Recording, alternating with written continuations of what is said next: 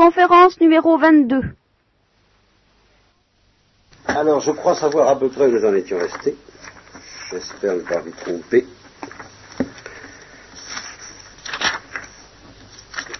Euh, Paul est en train de faire quelques petites remarques pastorales dans cette première aux Corinthiens sur la façon dont les choses se passent dans son église de Corinthe. Nous en sommes au chapitre 11. Et il en arrive à un point extrêmement sérieux. Je ne sais pas si nous l'avions lu, mais je ne crois pas que nous l'avions commenté. Il s'agit de la célébration eucharistique. Ce sont deux points. Nous, arrivons là, nous sommes au bord de tout un développement de trois ou quatre chapitres d'une richesse doctrinale presque excessive qui va nous accabler un peu, parce que le vrai problème pour moi va être de savoir jusqu'où m'arrêter dans les développements doctrinaux auxquels ça pourrait donner lieu. Hein. Première partie, premier gros morceau que nous affrontons immédiatement, l'Eucharistie. La manière dont se célèbre l'Eucharistie dans cette église de Corinthe, euh, et dont Paul transmet à sa manière, enfin selon sa lumière à lui, selon les révélations qui lui ont été faites, le message de l'Eucharistie. Donc c'est toute la question de l'Eucharistie, de la messe, qui va être soulevée au plan doctrinal par ce passage-là. Après ça, au chapitre 12, encore un énorme truc, 12, 13 et 14, euh, qui va nous plonger en plein dans le chapitre de la grâce et des grâces. Qu'est-ce que c'est que là, les grâces? Qu'est-ce que c'est que les charismes? Qu'est-ce que c'est que les dons? Plus ou moins extraordinaires dont sont euh, particulièrement nourris les Corinthiens euh, Qu'est-ce que ça a à voir avec la sainteté ou qu'est-ce que ça n'a pas à voir avec la sainteté? C'est tout le problème de l'Église, d'une certaine manière, de l'Église dans sa vie interne qui va euh, être présent à nos yeux en même temps que le mystère de la grâce. Alors, on va avoir de quoi s'en payer. Hein. En trois séances, on va essayer de dire pas mal de choses, mais je ne pense pas que nous viendrons à bout, des textes eux-mêmes parce que j'ai pas envie d'aller vite. J'ai pas envie d'aller trop vite quand même. Pas envie d'aller trop lentement, parce que je pourrais passer une année sur le passage de l'Eucharistie, bien sûr. Je ne veux pas aller trop vite non plus. Alors, je vous relis le texte, si j'ai déjà lu qui va nous servir de point de départ, chapitre 11, verset 17 et la suite, je vous donne cette prescription en blâmant que vous vous réunissiez non pour le mieux, mais pour le pire. D'abord, j'apprends que quand vous vous réunissez en assemblée, des divisions se forment entre vous. Et je le crois, en partie. Euh, et ici, euh, de ces petites remarques qui n'ont l'air de rien, mais qui, plongent tout de suite dans une vue de sagesse à la Saint-Paul, je, crois volontiers qu'il y a des divisions entre vous parce qu'il faut qu'il y en ait. Toujours le, le tête, ce, mystère du mal, Il faut qu'il y ait des blasphèmes, il faut qu'il y ait des scandales, il faut qu'il y ait des divisions. Pourquoi est-ce qu'il faut qu'il y ait des divisions? Alors c'est toujours des raisons très paradoxales. Il faut qu'il y ait des bourreaux pour qu'il y ait des martyrs, par exemple. Vous voyez, c'est ce genre-là. Et là, il faut qu'il y ait des divisions pour que ceux qui résistent à, ces, épreuves que constituent les divisions euh, sortent de là, soit manifestée, soit manifestée par la division elle-même.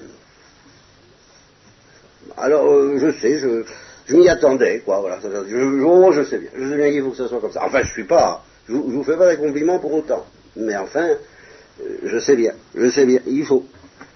Alors, quand vous vous assemblez, ce n'est pas pour manger le repas du Seigneur. Voilà, cette notion clé sur laquelle nous aurons tellement à revenir. Chacun, en effet, en se mettant à table, commence par prendre son propre repas. Voilà.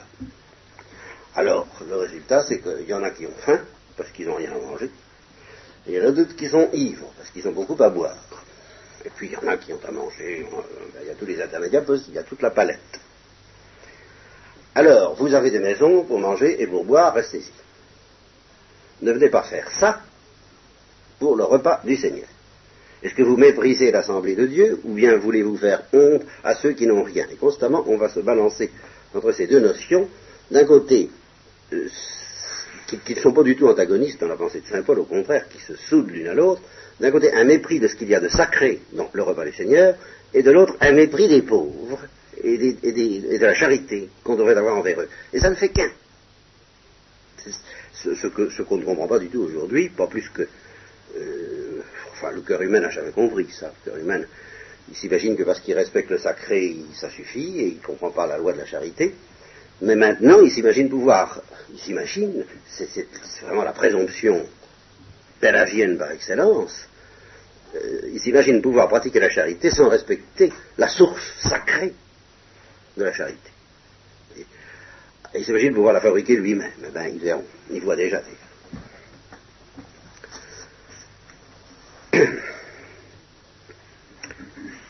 Donc, méprisez-vous l'assemblée de Dieu, vous voyez, l'assemblée de Dieu, l'aspect sacré, ou voulez-vous faire honte, donc méprisez-vous d'une autre manière, à ceux qui n'ont rien.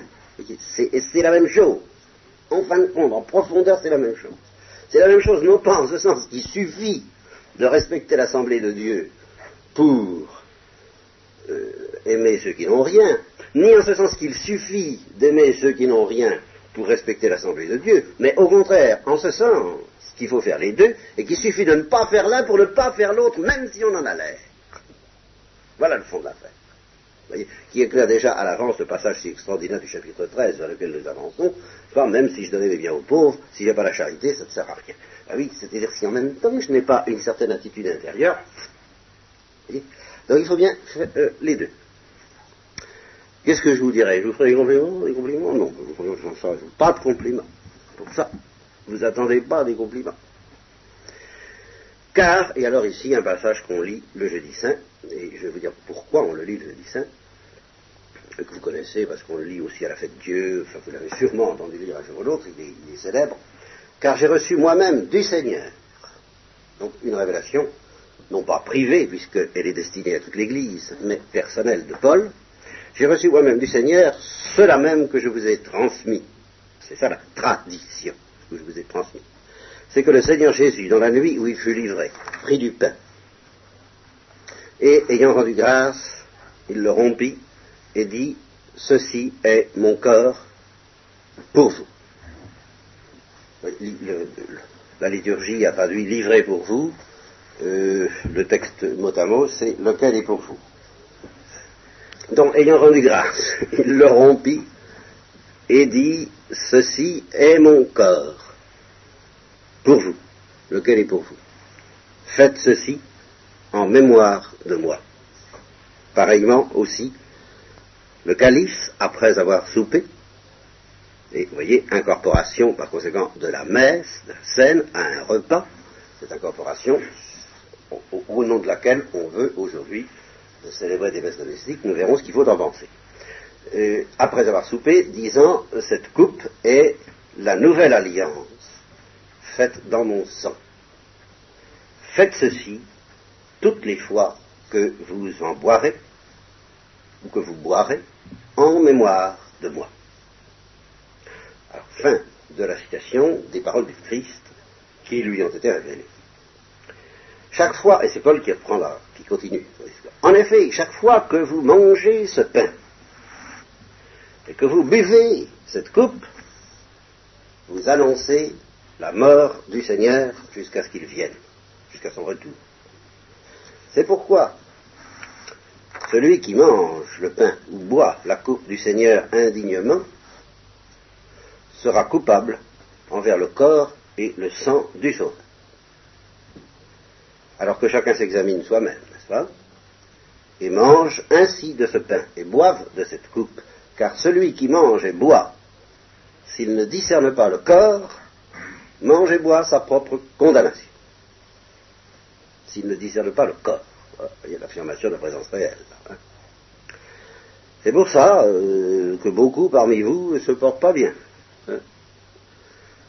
Cette impiété, cette incrédulité, cette négligence, euh, ce paganisme fait la fortune des médecins et des fossoyeurs, car nombreux aussi sont les morts comme on disait dans les épidémies du XVIe, si la grippe ou je ne sais plus quoi persiste jusqu'au quatrième jour, il convient d'avertir le fossoyeur. De s'entendre avec le fossoyeur. on n'avait pas en ce temps-là tout ce qui me permet d'être encore parmi vous. Or, or, si nous nous discernions nous-mêmes, si nous nous jugions nous-mêmes, voyez, vous discernez le corps du Christ, il faut aussi, se discerner soi-même. Eh bien, nous ne serions pas condamnés. Mais, étant jugés par le Seigneur, ici-bas d'ailleurs, dès ici-bas, nous sommes corrigés pour ne pas l'être, pour ne pas être condamnés avec le monde. Toute cette nuance, toujours cette idée foncière que les châtiments temporels sont une miséricorde de Dieu à l'égard de ceux qu'il veut sauver de la perte éternelle. Pour ne pas être rejetés avec le monde, eh bien, nous sommes corrigés. Alors, il y a beaucoup de malades parmi vous, et même des morts, pas mal, hein, vous avez remarqué. Non. Alors, ainsi, mes frères, quand vous vous assemblez pour manger, bon, attendez-vous les uns les autres. Commencez pas à faire de, la pagaille et de la ripaille. Hein. Et si quelqu'un a faim, qu'il mange chez lui. Hein, afin que vous ne vous assembliez pas pour votre condamnation. Quant au reste, j'y mettrai ordre quand je suis arrivé, quand je serai arrivé. Voilà, alors je m'arrête là dans la lecture du texte pour ce soir nous en avons suffisamment à dire. Euh, nous sommes en face du mystère de la messe. Eh bien, la messe défiera toujours les analyses des théologiens. C'est pour ça que les vrais théologiens, comme les vrais philosophes, sont ceux qui se mettent d'abord en face de la réalité. C'est une règle très simple que je vous donne là. Vous êtes en face d'un gâteau, par exemple. Et on, vous dit, monsieur théologien, je voudrais que vous étudiez ce gâteau et que vous me donniez des explications. Qu'est-ce que c'est que ce gâteau? Parlez-nous du gâteau. Hein, je, vais du gâteau. Eh la première chose à faire pour en parler, aussi bien d'ailleurs que pour l'écouter, c'est de le manger et de le goûter. Voilà, si quelqu'un, à propos des gâteaux, c'est tout, tout ce qu'on veut savoir, sauf une chose, qui paraît tout de même l'essence du gâteau, c'est que c'est bon, ben il sait rien. C'est pas, alors là, voilà la science vaine. Vous comprenez? Ah, il en sait un bout, il pourra vous expliquer comment ça se fabrique, d'où ça vient, l'historique du gâteau, le, n'est-ce pas Attendez, si vous voulez, la religieuse à travers les âges, mais pas le. n'est-ce pas Ou l'éclair au café, hein, n'est-ce pas euh, Ça, c'est toute une évolution, une description génétique, etc. Mais il aime bon ça. Alors, il ne sait pas ce que c'est. Vous voyez, cette connaissance, c'est ça que j'appelle une connaissance bête. Et la première chose à savoir au propos de l'Eucharistie, c'est aussi la même chose, c'est que c'est bon. La première chose à comprendre, c'est que c'est bon le corps du Christ. Pas, pas le pain. Et c'est donc pas d'abord que c'est beau. La messe, c'est pas d'abord beau. Et ça, c'est une des catastrophes de la liturgie moderne, qui aboutit d'ailleurs à une singulière laideur. Et ça, comme toujours, quand on cherche précisément euh, ce, dont on doit se détacher, on tombe dans, un, mauvais goût euh, très, difficilement, très difficile à éviter. Mais même si on est intelligent, si on a des dons, et c'est tout ce qu'il faut pour ça, car enfin, qu'est-ce qui fait la beauté des offices contemplatifs du grégorien et des, moines du Moyen Âge et de, et de nos temps aussi C'est que précisément cette beauté, ils ne la cherchaient pas exprès d'abord. C'est que pour eux, avant d'être belle, l'Eucharistie était bonne. Et qu'est-ce qui était bon? C'est pas le pain. Le pain est bon, oui, bien sûr, le pain c'est très bon quand on a faim. Quand on a faim Je vous l'avais déjà dit à propos de Jean Héricourt, disant, euh, le, rescapé de Buchenwald, disant, vous savez, la, la popote à Buchenwald, c'était bon. Pourquoi? Parce qu'on avait faim. Alors quand on a faim, je ne sais pas ce que c'est que la faim, enfin, étant quelquefois au régime, il m'arrive d'avoir un peu plus d'appétit qu'au temps où je n'étais pas au régime, ben je commence à découvrir que la nourriture est bien meilleure quand on a de l'appétit, euh, un appétit quelquefois réfréné pendant un certain temps. Ah, c'est formidable. Alors là, tous les festins de Balthazar, ça n'existe pas à côté du plaisir de manger qu'on peut avoir du fait qu'on l'a un peu attendu. Eh ben, pour le corps du Christ, c'est la même chose, il faut avoir faim. Ah, bien sûr. Et qu'est-ce qui donne faim? Ah ben c'est justement le fait de communier, à condition de communier pas indignement, bien entendu. Hein. C'est comme une drogue, je vous l'ai souvent dit, il faut, se lancer un petit peu pour que petit à petit, on, en attrape le besoin. On en attrape la faim, on en attrape l'appétit. C'est la première chose à comprendre. Et voilà pourquoi quelqu'un qui a compris ça, qui n'a aucune instruction, qui est bête, bête, bête, hein, mais bête mais pas sot, c'est-à-dire pas prétentieux. on peut être bête et avoir le jugement droit. Justement, il suffit de savoir ce que nous devons savoir. Quelqu'un qui n'a pas d'instruction, ni de culture, ni de capacité de développement bien grand au point de vue intellectuel, mais qui a appris à trouver que c'est bon, le corps du Christ, en communion, tout simplement, peut-être en faisant une visite au Saint-Sacrement de temps en temps, ben, justement pour, pour, avoir un peu l'équivalent de ce que produit le régime, c'est-à-dire pour pouvoir creuser l'appétit. Au fond, c'est ça, une visite au Saint-Sacrement. C'est pas simplement une visite d'honneur qu'on fait comme ça. On vient se creuser un peu l'appétit, se dire, ah, euh, oui, enfin, bien. Bon. Eh bien, quelqu'un qui a compris ça, amenez-lui les raisonnements les plus subtils, des théologiens les plus subtils et les plus subtilement sataniques que vous voudrez, il verra tout de suite qu'on lui enlève, c'est aussi vous voyez, imaginez que, le gâteau que vous voulez manger, on vous démontre que ce sera beaucoup mieux de manger à la place euh, une figure, par exemple, de la contempler, que ce soit beaucoup plus beau, de, un feu d'artifice de, gâteau, mais vous ne mangez pas.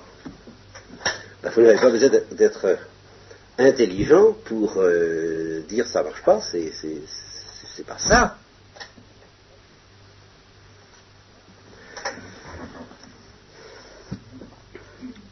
Donc, celui qui mange ce pain et boit cette coupe dignement, c'est-à-dire, je vous expliquerai ce que ça veut dire, c'est-à-dire en sachant qu'il est indigne. C'est la première chose à savoir pour faire dignement. Mais enfin, euh, dignement, c'est-à-dire correctement, droitement. Bien, celui-là, il sait bien que ce n'est pas simplement un repas et un signe. Et euh, il se laissera volontiers enseigner, alors des choses dont je voudrais euh, vous parler, c'est-à-dire d'un certain nombre de réalités bibliques et modernes qui tournent autour de l'Eucharistie et qui aident à la comprendre, et qu'il faut euh, réunir comme des courants divers pour petit à petit euh, soupçonner quelque chose de la richesse incroyable, non seulement de la réalité que nous ne connaîtrons qu'au ciel, mais de la doctrine qui nous a été révélée sur l'Eucharistie. La première réalité à laquelle il faut penser, c'est évidemment l'agneau pascal. L'agneau pascal c'est justement un agneau immolé dans la liturgie juive. Tous les ans, alors, lors de la Pâque, un agneau était immolé dans certaines conditions et mangé dans certaines conditions. Nous avons vu ensemble, d'ailleurs, assez tranquillement, pendant que nous faisions l'Ancien Testament. Bon. Euh, il y avait donc là un repas, mais évidemment, si on s'en tient à la liturgie juive, telle que le Christ l'a repris, au cours de ce repas avec les apôtres, attention, c'était pas n'importe quel repas, c'était le repas pascal, c'est-à-dire un repas sacrificiel. C'était un sacrifice en même temps qu'un repas. Alors si on veut décréter que dans, la Nouvelle Alliance, dans l'Évangile, c'est un repas, mais ce n'est plus un sacrifice, qu'on le dise, on discutera mais qu'on n'invoque pas le témoignage du Christ en disant vous, voyez, c'était la scène, c'était un repas, et puis qu'on ne fasse pas passer justement comme une lettre à la poste aux yeux des bons chrétiens qui ne savent pas l'illusion selon laquelle ce serait un repas banal et un repas tout, tout simple, dans lequel on est bien content d'être ensemble, alors que c'était le repas de l'année. Le repas sacré par excellence dans lequel justement était immolée une fois par an la figure sous forme animale, sous forme d'agneau, de celui qui serait immolé le vendredi saint, c'est-à-dire Jésus-Christ lui-même. Alors, que pour un sacrifice, un sacrifice est sanglant, et il fallait que le sang coule dans ce sacrifice de l'agneau pascal. Et puis, il fallait manger la victime. Ce qu'on mangeait, c'était une victime. C'était pas pas du pain et du vin. Ça, c'est une autre affaire dont nous allons parler tout de suite. Et qui avait sa place également dans la liturgie juive. Mais le repas que le Christ a pris avec ses apôtres et au cours duquel il a célébré, il a institué, très précisément, l'Eucharistie, ce repas était un repas sacrificiel unique dans l'année, celui de l'agneau immolé. Premier point. Avec toute la richesse symbolique propre à l'agneau et toute la valeur euh, euh, sacrée et sacrificielle attachés à ce repas. Deuxième réalité juive, juive aussi, évoquée par cet événement de la scène. Alors, ça c'est quelque chose que je ne savais pas, qui, n'apparaît pas d'ailleurs très clairement dans les textes du Nouveau Testament, et que j'ai découvert, je vous l'ai déjà raconté, je crois, en allant prendre un repas, je ne sais pas si je vous l'ai raconté à vous, euh, chez une famille, dans une famille juive, euh, je vous l'ai raconté à vous. Bon, alors un vendredi soir, euh, ils ont fait passer avant le repas le pain et le vin. Le pain rompu par le père de famille, le maître de maison, et donné à chacun des convives, et la coupe qui a circulé entre les convives. Et j'ai questionné, je ne sais plus qui, ah ben si, j'ai questionné le père Jacquemin, bien sûr, qui s'y connaît dans cette affaire-là, et je lui ai dit, mais alors je ne savais pas que les juifs, j'avoue, avoué mon ignorance, que les juifs avaient ce rite du pain et du vin. Pour moi, j'en étais l'agneau pascal. Il m'a dit, mais si, euh, ils ont ce rite aussi, et ils remontent à Melchisedec. L'histoire du pain et du vin, alors que nous avons vu dans l'Ancien Testament, où euh, le, prêtre du Très-Haut, très mystérieux, justement qui figure le Christ par son, aspect mystérieux même, par sans généalogie du l'Épître aux Hébreux, c'est-à-dire on ne sait pas d'où il vient ni où il, va, comme le Christ lui-même, on ne saura pas d'où il vient, eh bien ce, ce qui figure le Christ euh, offre le pain et le vin. Eh bien, euh, c'est cela que le Christ a repris au cours du repas sacrificiel de l'agneau pascal. Il a fait circuler la coupe et il a distribué le pain après l'avoir rompu. C'était un geste, c'est un geste propre au Christ, c'est à ce geste-là qu'ils reconnaissent, que les disciples reconnaissent après sa résurrection, mais c'est un geste juif. Je suis tout à fait d'accord. Alors simplement, alors ce qui est tout à fait nouveau, ce qui va permettre au Christ de dire cette fois c'est la nouvelle alliance, alors c'est l'affirmation qui est jointe à ce geste au moment où il leur donne le pain, il ajoute ceci est mon corps. C'est évidemment ça, on ne le trouve pas dans la liturgie juive où ceci est la coupe de mon sang.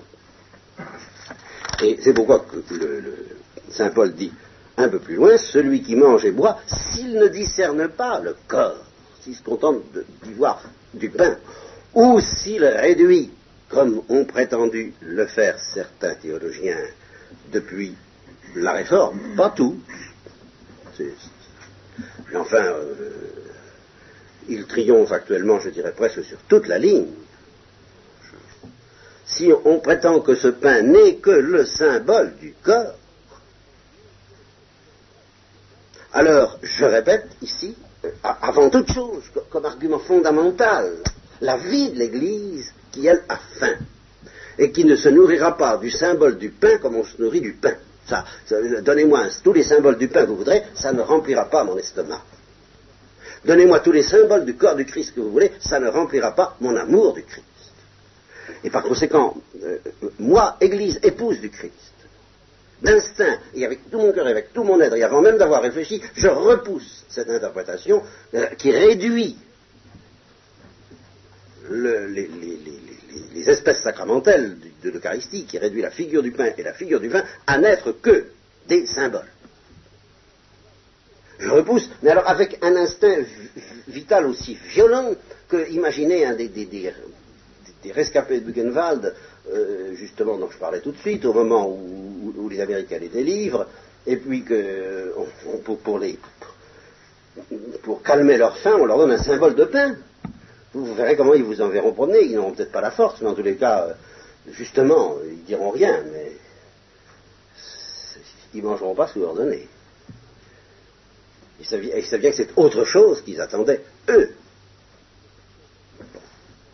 Donc, deuxième réalité première réalité, l'agneau pascal. Deuxième réalité, le pain et le vin. Troisième réalité, je ne sais pas par, laquelle il faut commencer, alors là ce sont les deux réalités fondamentales. Euh, il y a le sacrifice de la croix lui-même, c'est-à-dire là où l'agneau que figuraient les agneaux, mais l'agneau humain que figuraient les agneaux animaux, a été immolé à la fois volontairement et par l'intermédiaire du péché des hommes sur la croix. Bon, ça, cette réalité du vendredi saint, de quelle manière est-elle présente à la messe Ça fait partie des grosses difficultés dont nous parlerons tout à l'heure. Quatrième réalité, eh bien, le jeudi saint lui-même, la scène. l'événement du jeudi saint. Il y a dans cet événement du jeudi saint une phrase clé sur laquelle insiste Paul, mais qu'on trouve aussi dans Luc, et qui fait qu'on considère le jeudi saint comme la fête de l'institution du sacerdoce et qu'on le célèbre tous les ans euh, chez les prêtres comme étant la fête du sacerdoce. Et c'est cette phrase fondamentale faites ceci toutes les fois que vous boirez et que vous mangerez en mémoire de moi. C'est l'institution du sacerdoce parce que c'est là que le Christ a donné à ses apôtres le précepte de dire la messe. Vous comprenez? À moins qu'on ne réduise la messe à un symbole, ce qui, encore une fois, euh, trompe la fin de ceux qui... Là, ah oui, c'est ce que je, me suis laissé entraîner euh, hors d'une image que j'avais présente à l'esprit tout à l'heure, en vous disant, vous savez, ça se réalise dès maintenant, il me semble, cette parole du Christ, là où sera le cadavre, là se rassembleront les aigles. J'ai l'impression que ça commence déjà. ceux qui ont faim se séparent déjà de ceux qui n'ont pas faim, ou plutôt ceux qui n'ont pas faim se séparent déjà de ceux qui ont faim. Et ceux qui ont faim ben, se trouveront réunis non pas entre eux et à force de, simplement parce qu'ils s'aimeront bien, mais parce qu'ils seront autour du cadavre, c'est-à-dire du corps du Christ qu'il appelle le cadavre, qui est évidemment un cadavre ressuscité. Bon. Donc, en disant faites ceci toutes les fois que vous mangerez, que vous boirez, faites ceci en mémoire de moi, le Christ a prescrit à ses apôtres de dire la messe, voilà. Et voilà pourquoi c'est à ce moment-là que l'on considère qu'il a institué le sacerdoce, parce que le sacerdoce comporte toutes sortes de pouvoirs autres que celui de dire la messe, pouvoir de confesser, d'enseigner, de prêcher, euh, quelquefois de... Euh, toutes sortes de charismes peuvent être liés à l'exercice du sacerdoce, enfin les pouvoirs fondamentaux étant celui de l'enseignement, de la prédication, de la confession, mais le pouvoir qui définit le sacerdoce, c'est tout de même le pouvoir de dire la messe, c'est-à-dire de faire en mémoire de Jésus-Christ ce que lui-même a fait le soir du jeudi. Et ça permettait à un pères, euh, qui d'ailleurs est le, oui, le commentateur de ce texte, pas, professeur d'exégèse, de dire quand un prêtre a dit sa messe, eh bien, euh, il peut aller se coucher. Il a, il a, fait l'essentiel de ce qui lui est demandé comme prêtre. Ça peut se discuter parce qu'il y a tout de même d'autres, comme je vous dis, d'autres pouvoirs et d'autres fonctions, mais il y a là une vue de foi fondamentale. Et cette vue de foi fondamentale commence chez certains à tomber dans un singulier obscurcissement lorsque justement d'autres tâches les détournent de cette célébration de la messe, même si la célébration de la messe est parfaitement individuelle et soi-disant privée, alors qu'elle n'est jamais privée. Naturellement, je suis le premier heureux de, la concélébration, ça veut dire des choses dont je me réjouis profondément, qu'il y ait concélébration dans l'Église. Ça donne tout de même une consistance au signe que la messe privée n'avait pas. Mais je répète, le signe n'est pas seulement un signe, c'est une présence réelle du Christ crucifié et ressuscité et mangeable, comme victime qui se donne à manger, c'est ça l'essentiel de la messe. Si on a ça, on a tout. Sous une forme peut-être moins satisfaisante que la concélébration, mais on a tout. Et de même que Thérèse de l'Enfant Jésus se traînait alors qu'elle était malade pour une communion en disant ça vaut la peine, eh bien, euh, de même, euh, ça vaut la peine de dire la messe euh, dans, les pires conditions, comme les prêtres l'ont fait justement dans les camps de concentration, ou ils l'ont fait dans les conditions, sous un aspect où le signe n'était pas très éloquent, sauf justement par la splendeur de la foi qui était impliquée là-dedans, à plat ventre, dans la poussière, avec un bout de pain, et tout y est, si on a la foi. Et c'est justement pour ça que la liturgie ajoute euh, non pas cette formule qui ne me plaît pas beaucoup, il est grand le mystère de la foi, mais euh, que c'est un mystère de foi. C'est-à-dire que tout ça, euh, c'est très bien, mais il faut avoir la foi. Ça, là, s'il y a un cas où on ne peut pas se passer de la foi, c'est celui-là. Ça veut dire ceci qu'on ne peut pas se passer de la foi. Ça veut dire que le sentiment religieux le plus puissant, le plus profond, le plus bouleversant ne remplace pas la foi dans cette affaire. C'est vous des, hindous peuvent avoir un sentiment religieux, un sens de Dieu, une soif de Dieu bien plus dévorante que nous, ça ne remplace pas la foi dans la présence réelle du corps du Christ. Et alors justement, c'est la foi qui commande l'instinct religieux, en ce sens que si je n'ai aucun instinct religieux, aucun amour de Dieu, aucun appétit, mais que je crois que le corps du Christ m'est donné, eh bien je recevrai l'instinct religieux, le désir, l'amour, tout, tout me sera donné, car euh, tout est possible à celui qui croit. Mais qui croit ça, surtout, ça. Et c'est là que ça, se jouera, la séparation entre ceux qui n'ont plus faim et ceux qui ont encore faim. Alors justement, je fais ainsi allusion, avec ce texte, faites ceci toutes les fois que vous en même de à la cinquième réalité, qui est la messe elle-même, telle qu'elle est dite dans l'Église depuis cet événement du jeudi saint. Alors vous voyez, le, problème doctrinal, que je ne ferai qu'effleurer, parce que on y passerait, si on voulait, toutes les séances qui nous restent, c'est de voir comment s'articulent les unes par rapport aux autres ces cinq réalités. L'agneau pascal, le pain et le vin de Melchisedec, la célébration de l'institution de la scène le jeudi saint par Jésus-Christ, la mort du Christ en croix le vendredi saint, et la célébration de la messe dans l'Église. Un exemple évident des problèmes que soulève cette mise en place, cette articulation, il y a un grand argument des protestants contre la messe ayant valeur de sacrifice. Nous disons, nous, la messe est un repas commémoratif du Seigneur, mais justement parce qu'il est commémoratif du Seigneur, c'est un repas sacrificiel, c'est un vrai sacrifice. les protestants disent, euh, il n'y a qu'un sacrifice. Et nous n'allons pas faire comme les juifs. Les juifs, d'après l'Épître aux Hébreux, recommençaient tout le temps des sacrifices parce qu'aucun sacrifice n'était parfait. Donc, si nous recommençons, soi-disant, si nous, ajoutons au sacrifice de la croix d'autres soi-disant sacrifices que vous appelez la messe, c'est blasphémer le, sacrifice de la croix en le déclarant insuffisant. Le sacrifice de la croix est unique et il suffit. Donc il n'y a plus rien à ajouter, il n'y a pas à recommencer des sacrifices.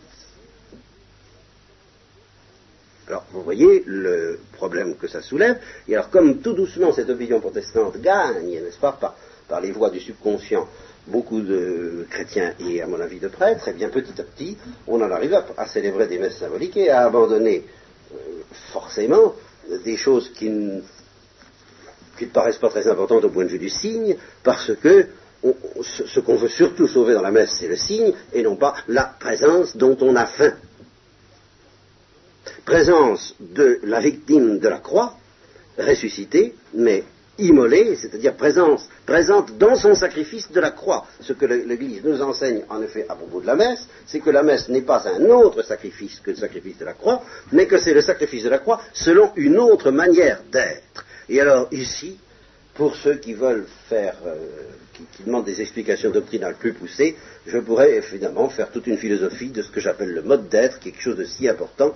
Je pourrais vous expliquer qu'un tas de bouts, euh, dans la réalité, existe euh, qu'il est, boueux, mais que du fait que je le connais dans mon esprit, c'est tout de même le même tas de boue dans mon esprit, mais qu'il a un autre mode d'être. Eh bien, il y a pour le sacrifice de la croix deux manières d'être, une sacrifice qui a une manière d'être qui a eu lieu une fois et qui n'aura pas lieu deux dans l'histoire des temps, le vendredi saint, et puis une autre manière d'être beaucoup plus mystérieuse et qui qui me permet de me nourrir réellement du sacrifice de la croix présent à moi, selon un autre mode d'être qui s'appelle le mode sacramentel. Alors, toutes ces choses-là, c'est un jargon. Ça casse la tête. Quand c'est désespérant d'en faire le catéchisme, c'est du catéchisme que je vous donne là. Et alors, enfin, oh, je vous, pas tout dire à la fois, hein, je voudrais bien pouvoir tout dire à la fois. Mais quand nous allons aborder le chapitre 12, je vous parlerai des poètes. Parce qu'il beau, il est question des poètes dans le chapitre 12, non pas explicitement, mais en fait c'est tout à fait passionnant de parler des poètes, parce que les poètes vus par Platon et vus par Saint Paul, c'est un peu la même chose. Euh, Platon dans l'ordre euh, à la fois naturel et surnaturel, et Saint Paul dans l'ordre surnaturel, ce sont des gens qui sont possédés par un enthousiasme tel qu'ils ne savent pas ce qu'ils disent. Et c'est justement ce qui fait le prix de leurs paroles. C'est que ce qu'ils disent dépasse en profondeur ce qu'ils savent. C'est ça un être inspiré. D'après Platon et d'après les Corinthiens. La glossolalie, c'est ça, c'est de parler sans savoir ce qu'on dit. Et alors là, on est vraiment inspiré. Bon. Eh bien, quand quelqu'un vous offre un spectacle de ce genre, un spectacle poétique ou charismatique, il vous offre une nourriture pour votre esprit. Ça, ah, c'est du spectacle, c'est beau, c'est nourrissant. Euh, parce que justement c'est mystérieux, qu'est-ce qu'il veut dire? Enfin, le théâtre, tenez, vous n'avez qu'à aller vous promener dans le théâtre mondial, là, qui a lieu en ce moment, quoi. Je ne sais pas du tout si, c'est tellement nourrissant que ça, mais enfin, ça voudrait l'être en tout cas. Hein. et par le mystère de la, magie, et un théâtre inspiré, un théâtre génial, ça existe peut-être maintenant, en tous les cas ça a existé, ben, c'est un théâtre dans lequel, au fond, si on demande à l'auteur, comme à un peintre de génie, comme à un musicien de génie, qu'est-ce que vous avez voulu dire? Mais je n'en sais rien, mon œuvre me dépasse. Bon. Eh bien, ce ce que les chrétiens et les prêtres d'aujourd'hui réclament, c'est un christianisme théâtre et une doctrine théâtre. Une doctrine qui nourrisse comme spectacle et une liturgie qui nourrisse comme spectacle, alors que la liturgie n'a pas à nous nourrir comme spectacle et la doctrine n'a pas à nous nourrir comme spectacle. Il y a une seule chose qui nous nourrit, c'est la réalité du corps du Christ. Et si vous n'avez pas fait de ça, alors tout ce que je dis ne peut pas vous intéresser ne et ne doit surtout pas vous intéresser. Je ne voudrais pas dire des choses intéressantes. Je voudrais même être euh, systématiquement ennuyeux. Évidemment, je cède à la tentation de ne pas l'être. Euh, J'essaie, parce que c'est, mais, mais ça peut être une tentation. Et ça a été cause dans ma vie d'un certain nombre de malentendus. Parce que j'essaie d'intéresser, d'intéresser, d'intéresser, mais oui, mais si j'en ai faim, de ce dont il faut avoir faim. Que je fasse, moi Il y a un malentendu. et le Christ lui-même, je vous l'ai souvent dit, il a été victime de ce malentendu. Il a fait des choses très bien pour intéresser, pour attirer l'attention, mais les gens n'avaient pas faim de ce pain, ce n'est pas ce pain-là qu'il faut que vous, que vous ayez faim.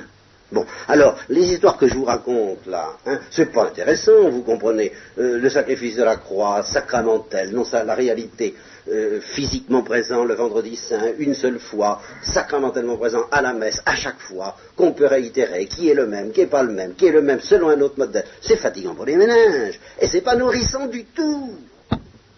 Ça n'est pas nourrissant, ce qui est nourrissant, c'est le corps du Christ, c'est pas ce que je vous dis. Et ça n'a pas à être intéressant c'est même plutôt embêtant et fatigant. En tout cas, c'est fatigant. Alors voilà, est-ce que je vous en dirai plus? Je crois pas, parce que j'ai résumé l'essentiel l'essentiel grossier du catéchisme concernant la messe. Et euh, j'ai dit un certain nombre de choses qui vont directement à l'encontre de ce que vous entendrez dire assez souvent, dans lequel on dira c'est avant tout l'assemblée des chrétiens qui se réunissent autour d'un repas. Bon, alors, euh, non, non, non, et non, c'est pas ça d'abord. C'est un sacrifice sacramentel, et c'est le sacrifice de la croix lui-même devenu repas, parce que la victime a trouvé le moyen, il a inventé ce truc. C'est un truc de Dieu, et le truc est très compliqué, mais le résultat est merveilleux pour ceux qui ont faim. C'est tout. C'est comme si je fabriquais un truc inouï, imaginez des assiégés, et puis que j'invente un, bazar invraisemblable pour arriver à leur faire parvenir du ravitaillement. Alors, c'est pas l'étude de, Un ingénieur dira, oh, c'est bien fait, etc. Mais ceux qui ont faim, vous comprenez, c'est pas tellement que c'est bien fait qu'ils intéresse, c'est que ça marche. Et si on leur présente un, truc qui est encore mieux fait, mais qui marche pas, eh bien ça ne les intéresse pas et ça ne doit pas les intéresser. Alors il se peut qu'il y ait une messe beaucoup mieux faite que tout ce que je vous dis là, bien plus intéressante, bien plus suggestive, stimulante, tout ce que vous voudrez. Sinon ça ne marche pas, ça ne vous donne pas la victime ressuscitée et crucifiée à manger et le sang de cette victime à boire. C'est fait pour ça, c'est ça le sens de la messe. Alors, euh, c'est un signe, mais c'est aussi une réalité, c'est un repas, mais c'est aussi un sacrifice, c'est le sacrifice de la croix lui-même, il n'y en a pas un deuxième, mais il est tout de même renouvelé à chaque fois selon le mode sacramentel, de façon à ce que nous y assistions comme si c'était la première fois, alors que cependant, il est unique dans le temps et dans l'éternité, le sacrifice de la croix. Voilà, je crois que comme données catéchétique, euh, ça peut suffire, et je ne crois pas que ce texte justifie qu'on s'y attarde davantage, ou alors ce serait plus euh, euh, l'étude de, la première Corinthiens, ce serait l'étude du sacrifice de la messe. Donc la prochaine fois, nous poursuivrons avec l'étude du chapitre 12 et des charismes.